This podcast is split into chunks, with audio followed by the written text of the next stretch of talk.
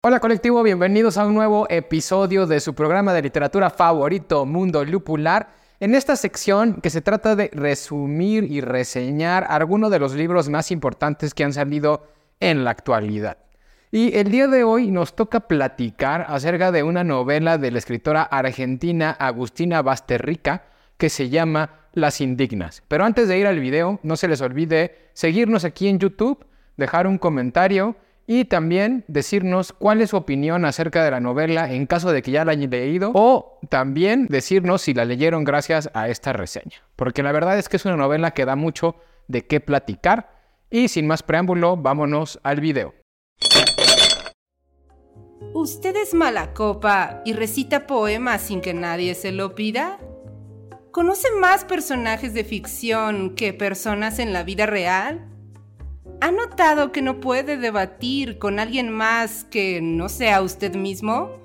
Entonces, escúchenos. Entrevistas, tertulia, lúpulo y mucho más en Mundo Lupular. Indignas es la tercera novela de la escritora argentina Agustina Basterrica. Y la verdad es que es una novela a la que se le tiene bastante expectativa porque anteriormente nos entregó Cadáver Exquisito, que es una novela excelente. Sin embargo, en esta novela intitulada Las Indignas, pienso yo y seguramente muchos van a estar de acuerdo conmigo, en que si bien no es del todo justo compararla con su novela anterior, nos dejó algo que desear. Creo que volvió a utilizar la misma fórmula de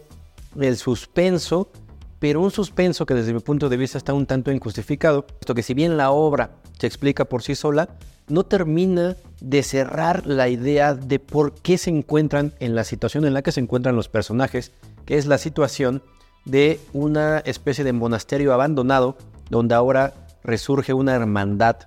de mujeres siniestras lideradas por un hombre oscuro del que no se sabe prácticamente nada. En ese contexto, la obra nos presenta a un personaje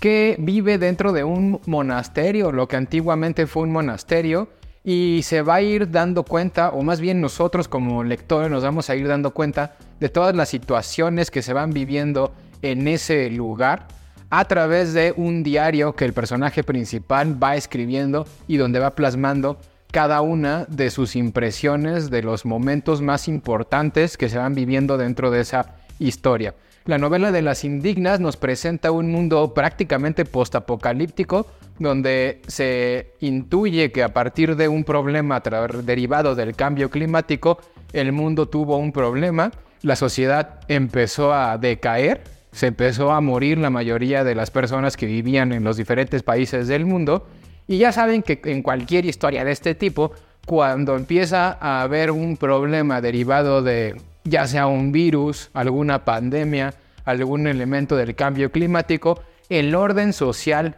de la sociedad que tan estructurados nos tiene y que nos permite no vivir en el canibalismo, en, el, en la selva prácticamente, o en la ley de la selva, cuando empieza a llegar uno de estos elementos, la sociedad se cae y entonces cada quien tiene que empezar a sobrevivir por su propia cuenta, porque ya no hay una ley ni un orden que vaya regulando la vida de las sociedades. Novelas que nos pueden servir de referencia son, por ejemplo, El cuento de la creada de Margaret Atwood, que también trata de una sociedad de mujeres eh, enclaustradas en una ideología y también enclaustradas físicamente. Otra novela que también me recordó mucho esta lectura es la de Nuestra parte de noche, de la escritura argentina Mariana Enríquez, eh, que también habla sobre una secta religiosa o pseudo religiosa, pero oscura, vampírica. Yo considero, y no sé quién esté de acuerdo conmigo, si alguien está de acuerdo conmigo o está en mi contra, por favor déjenlo en los comentarios, que esta obra es el preámbulo de una obra mayor. ¿Por qué? Porque también efectivamente, como decía Adrich, únicamente nos, nos narra todo lo que pasa dentro de este microuniverso, pero las personajes principales empiezan a sospechar que allá afuera se están recuperando las cosas, que el orden se está retomando. ¿Esto por qué lo logran descubrir? Bueno, porque eh, se dice que hay una especie de virus, otra vez una especie de virus o especie de cambio climático, donde los continentes que actualmente son eh, la parte de la Tierra quedaron inmersos en el agua y por lo tanto, o no sé derivado de qué, los animales ya no pueden reproducirse de forma correcta, es decir, los conejos tienen conejos deficientes, sin un ojo, sin una pata, etc. Pero de pronto empiezan a verse mariposas que aparentemente empiezan a tener un ciclo de vida normal. De lo mismo algunos insectos, como por ejemplo aparece una luciérnaga, y se da a entender que el mundo de afuera se está recomponiendo y que a quien tiene el poder de este mundo oscuro monástico, pues le conviene que no se sepa esto. Es por ello que yo considero que esto es una obra que va a tener este, secuelas. ¿Las puede tener o no las puede tener? Déjenlo en los comentarios. Quien hagan sus apuestas, ¿va a haber secuelas o no va a haber secuelas? Y como bien lo mencionaba el cachuchas hace un momento, este tema de los animales que están no útiles para la alimentación, que es básicamente el fundamento de la vida y de las sociedades de nosotros los seres humanos, siempre está presente, por lo menos en las dos grandes obras de Agustina Basterrica. Cuando hablamos del cadáver exquisito podemos ver que los animales siguen existiendo, pero que tienen un virus o algo parecido que ya no permite que sean comestibles. Y entonces el orden social tiene que cambiar a un mundo donde para poder sobrevivir, además de comer plantas, también tenemos que comer humanos. En el caso de las indignas, vemos a estos animales que están teniendo ciertas deformaciones y eso también hace que cambie el orden social como lo conocemos en nuestra actualidad y hace que el ecosistema de vida de la autora y todo lo que tiene que ver con su estructura narrativa pues tenga ciertas consecuencias a lo largo de la vida de los personajes dentro de la obra.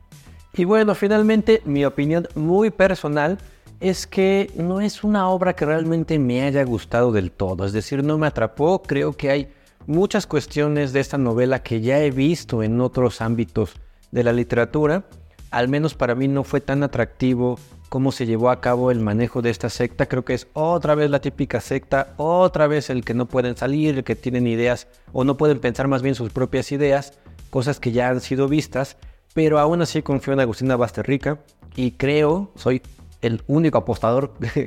que eh, menciona que esto va a ser el preámbulo de algo más, algo que va a ser muy bueno pero que de momento nos dio apenas un, chispazo, ¿no? Un entrevisto de lo que va a ser este mundo posapocalíptico, que seguramente será culpa del hombre, porque siempre es culpa del hombre, todos los cambios climáticos y todos los cataclismos, la inteligencia artificial que se revela, etcétera, ha sido propiciado por nosotros. Yo, en cuestión de estrellitas, del 1 al 5, le daría 3 estrellitas, pero bueno, seguramente habrá personas a las que les gustó muchísimo o de las que se van a a decir que es su obra favorita, ¿no? Y muy bien, colectivo, como decía el Cachuchas, efectivamente sería injusto comparar una obra como Las Indignas con la que consideramos hasta el momento la obra célebre de Agustina Basterrica, y no es que tenga muchas, tiene tres, pero eh, con que es Cadáver Exquisito. Cadáver Exquisito me parece que es una novela que plantea una problemática que realmente vale la pena ser contada. En el caso de Las Indignas también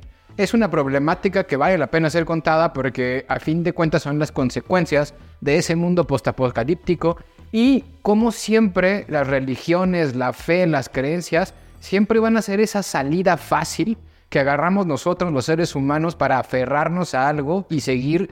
sintiendo que la vida vale la pena. En ese sentido creo que la novela es bastante buena y cumple su función. Sin embargo, también considero que se queda un poco corta. No sé si es por la extensión, no sé si es por la forma de narrar de Basterrica en esta novela particular que es a través de un diario, pero no se nos otorga a nosotros como lectores, o al menos ese es mi punto de vista, toda esa atmósfera, todo ese complemento de cómo era el lugar donde viven estas mujeres, qué es lo que pensaban otros personajes, qué hay afuera. Y yo sé que a lo mejor esto lo hace Agustina a propósito porque no quiere enseñar qué hay afuera para que nosotros nos creemos una propia imagen o una propia idea de lo que pudiera llegar a pasar afuera. Pero eh, el hecho de que la novela esté limitada a ese diario de este personaje deja muchos cabos sueltos y aunque el personaje tiene una historia interesante que contar, sí creo que pudo haber sido una obra un poquito más explícita y en terminar de cerrar esa cosmogonía que está intentando crear la autora a través de estos mundos. Pero lo más importante de todo es que ustedes viertan, vertan su opinión en los comentarios para que podamos leerlos, escucharlos a todo ese colectivo inconsciente que a su vez nos escucha y podamos decidir entre todos porque nosotros, el pueblo, tenemos la decisión y la crítica para decir si la obra fue buena o no. Y claro, solo el tiempo lo dirá.